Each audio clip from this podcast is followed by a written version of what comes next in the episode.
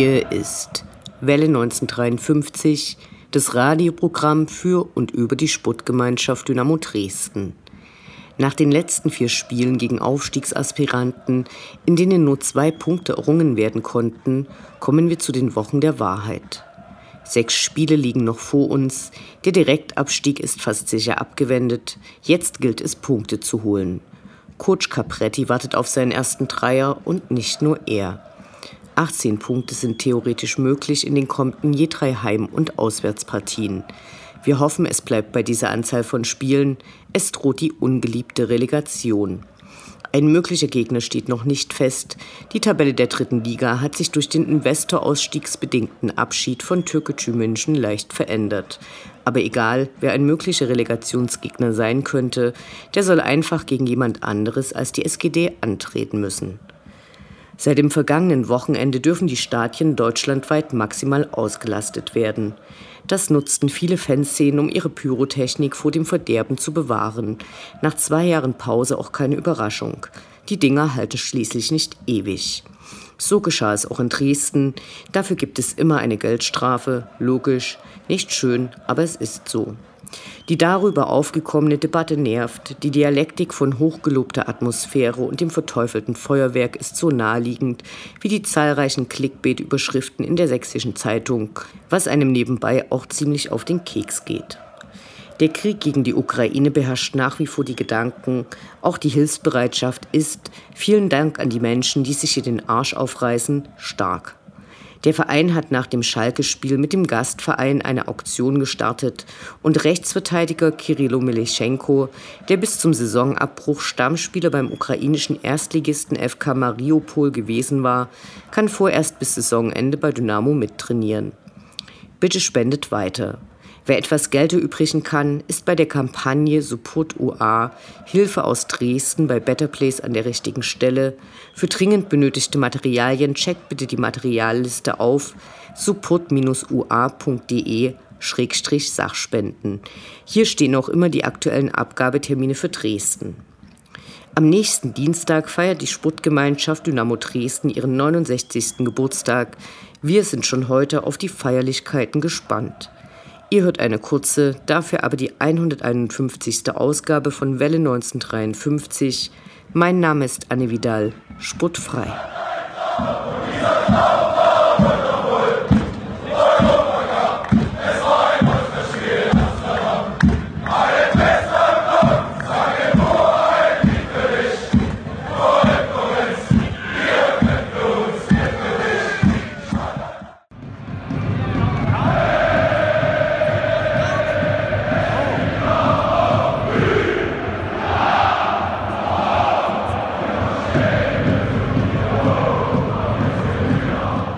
Der Blick zurück. Was ist passiert? Was war großartig? Was hätte nicht geschehen dürfen? Infos zu den absolvierten Liga- und Pokalspielen.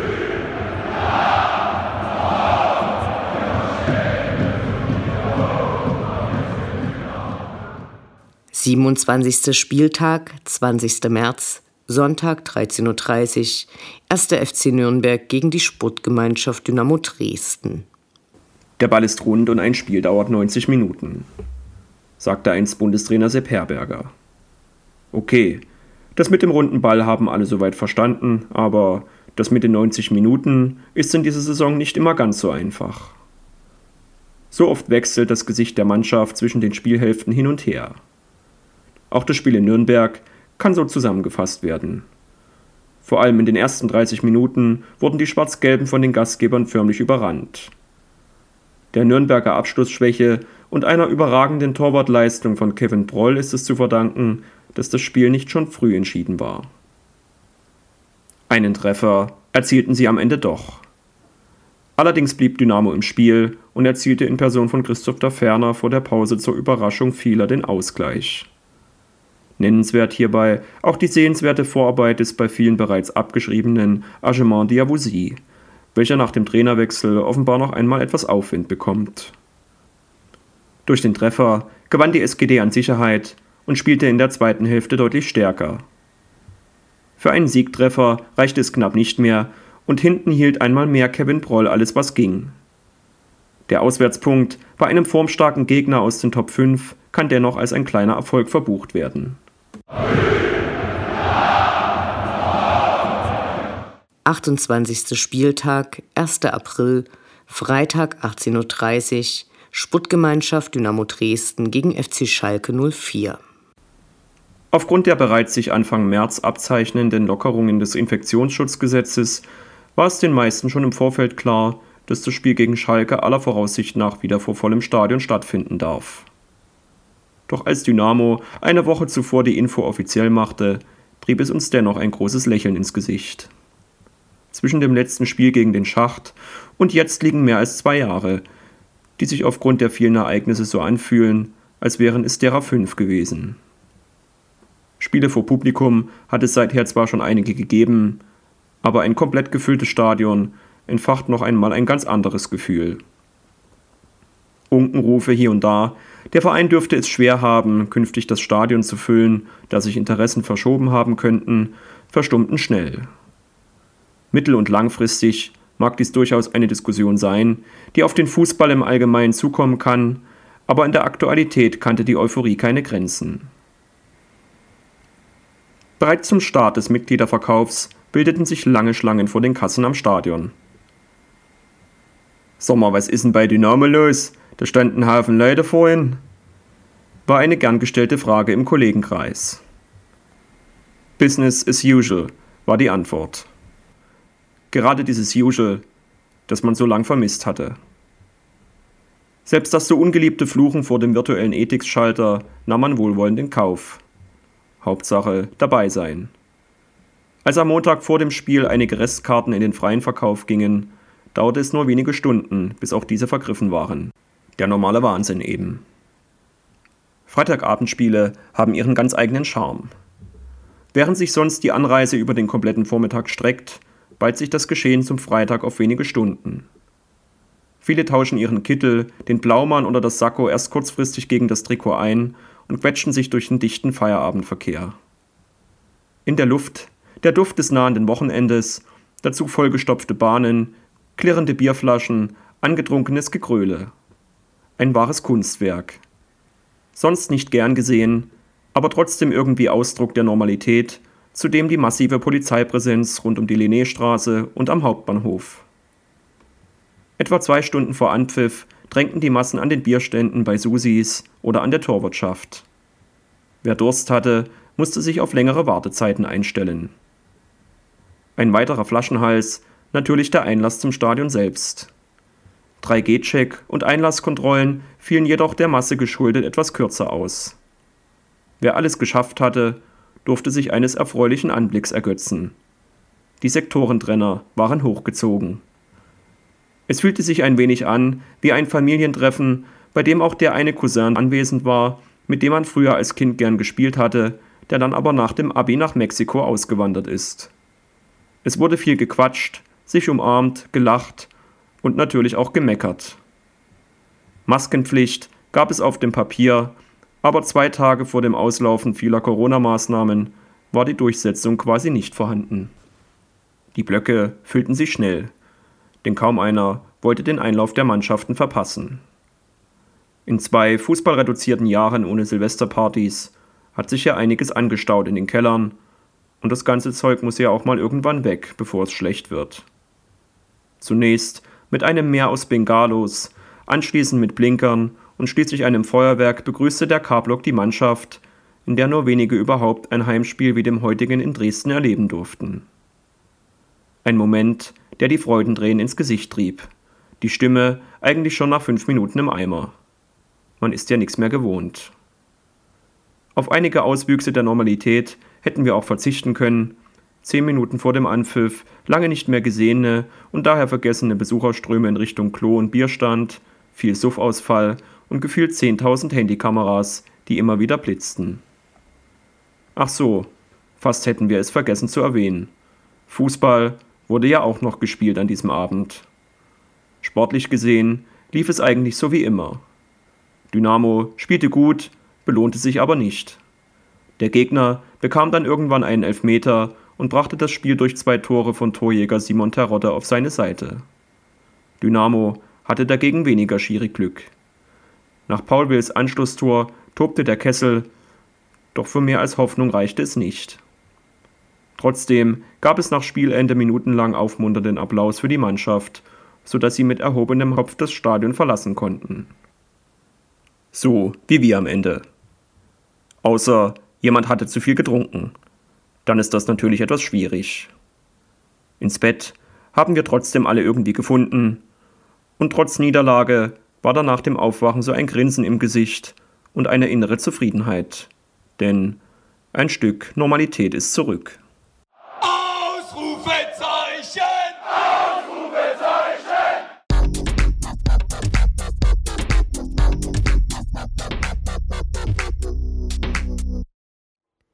Der Blick nach vorn.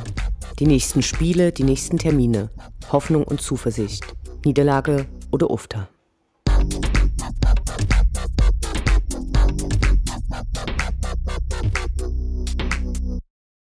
Neunundzwanzigster Spieltag, 10. April, Sonntag 13.30 Uhr, SV Sandhausen gegen die Sportgemeinschaft Dynamo Dresden. Nach den Top-Teams der Liga geht es diese Woche zum direkten Gegner im Abstiegskampf nach Sandhausen.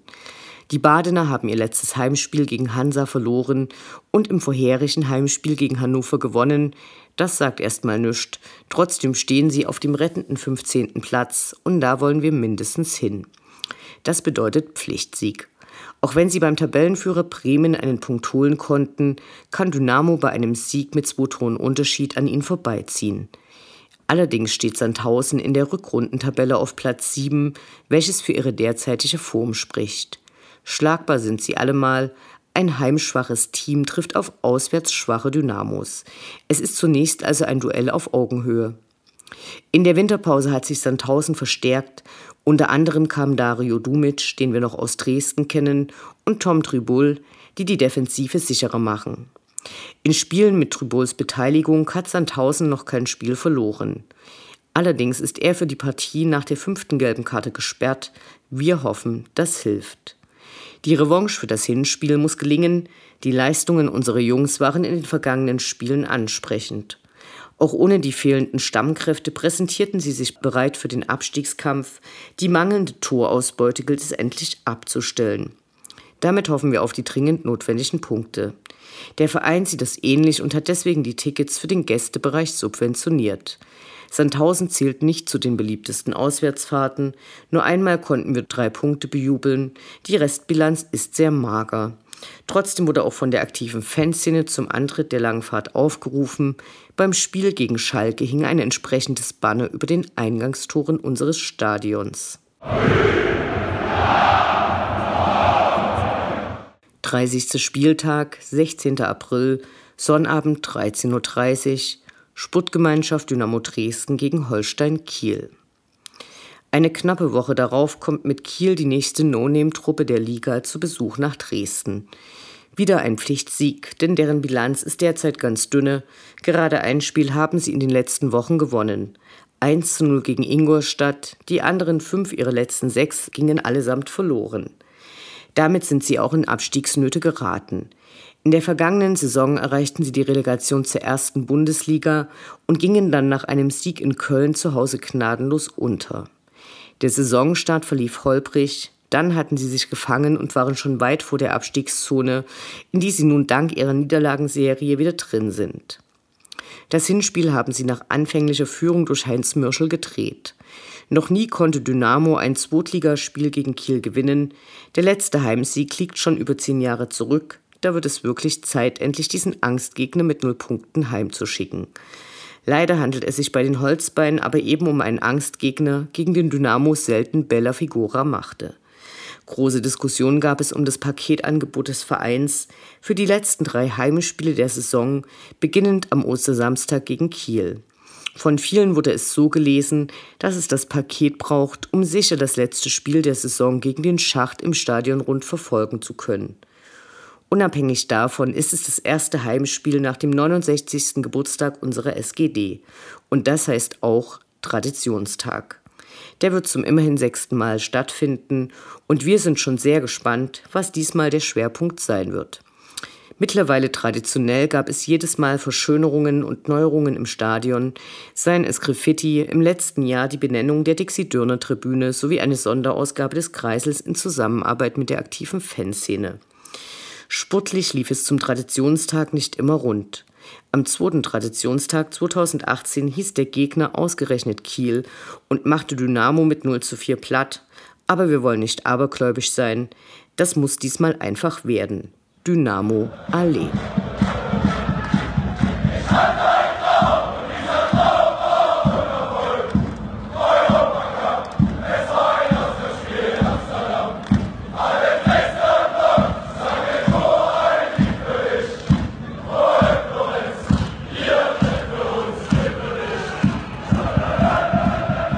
Das war Welle 1953, das Programm für und über die Sportgemeinschaft Dynamo Dresden. Eine neue Sendung über die SGD, uns, die Fans und alle Neuch und Widrigkeiten auf dem Weg zum Europapokal gibt es in zwei Wochen bei Coloradio und zum Nachhören im Internet auf welle1953.net als Podcast, den ihr selbstverständlich abonnieren könnt, um keine Sendung zu verpassen. Mein Name ist Anne Vidal. Auf Wiederhören bis zum nächsten Mal.